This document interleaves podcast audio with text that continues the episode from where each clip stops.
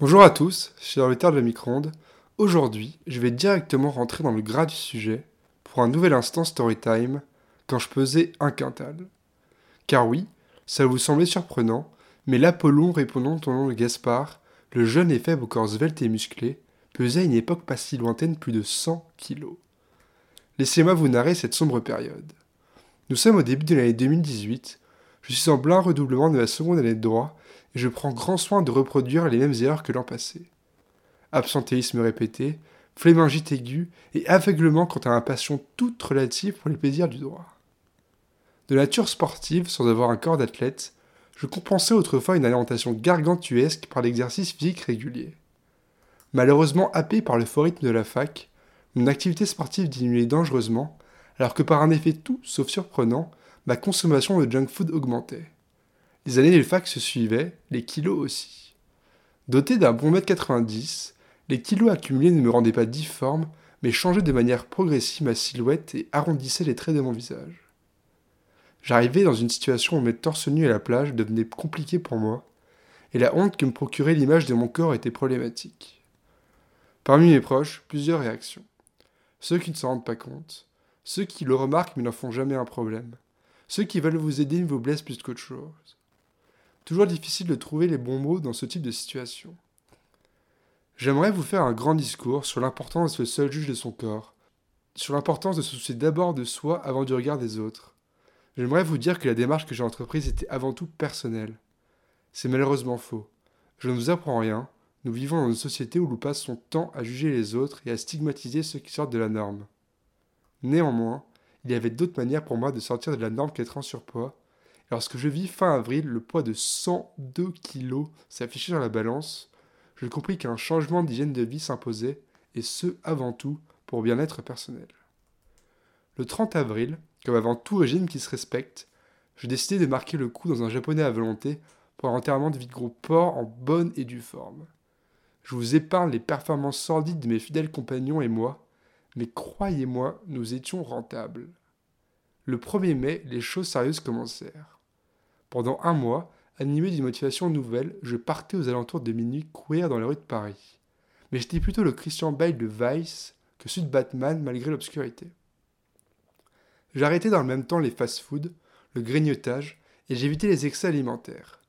En un mois, je perdais 8 kilos. Fier de cette progression fulgurante, je me suis lancé un nouveau défi. Le programme de sport Insanity. Je ne vais pas vous faire un dessin, ce truc est une torture indescriptible. Pendant 40 minutes le premier mois, une heure le deuxième, vous allez enchaîner des exercices à haute intensité en frôlant la syncope quasiment à chaque fois. Gainage, pompe, squat, burpees, rien ne vous sera épargné. Pourtant, jour après jour, je commence à y prendre goût. J'ai moins de courbatures et j'ai besoin de cette dose quotidienne de quasi-violence.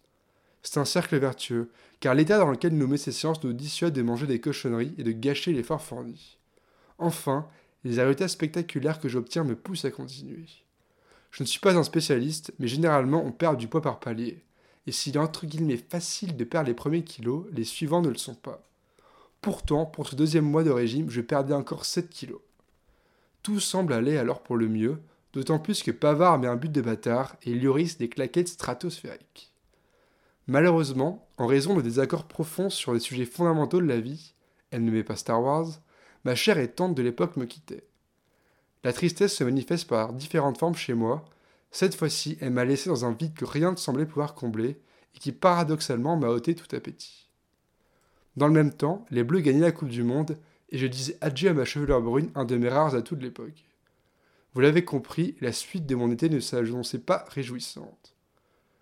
Traînant mon spleen à Paris, ne mangeant plus et me morfondant pathétiquement chez moi, ma vie ressemblait davantage à une nouvelle de Maupassant qu'autre chose. Après quelques semaines d'errance misérable, je décidai finalement de me reprendre en main et de repartir à nouveau à l'aventure autour de l'Europe. Trois semaines de couchsurfing en Suisse, Italie, Croatie m'ont permis de respirer un peu. Je vous épargne les poncifs et autres citations d'Instagrammeurs sur le bienfait de prendre le large, mais force est de constater que voyager est une merveilleuse façon de vivre. Je reviens mi-août en France. La tristesse avait laissé peu à peu place à la mélancolie et j'avais retrouvé le sourire. Arrive le moment fatidique de la pesée. 78 kilos.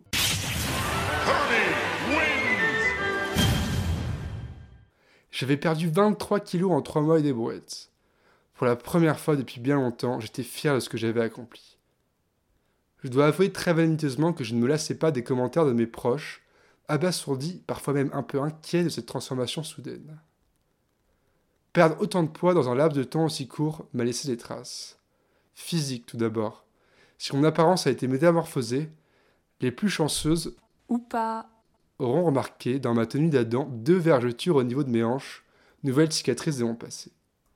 Psychique ensuite.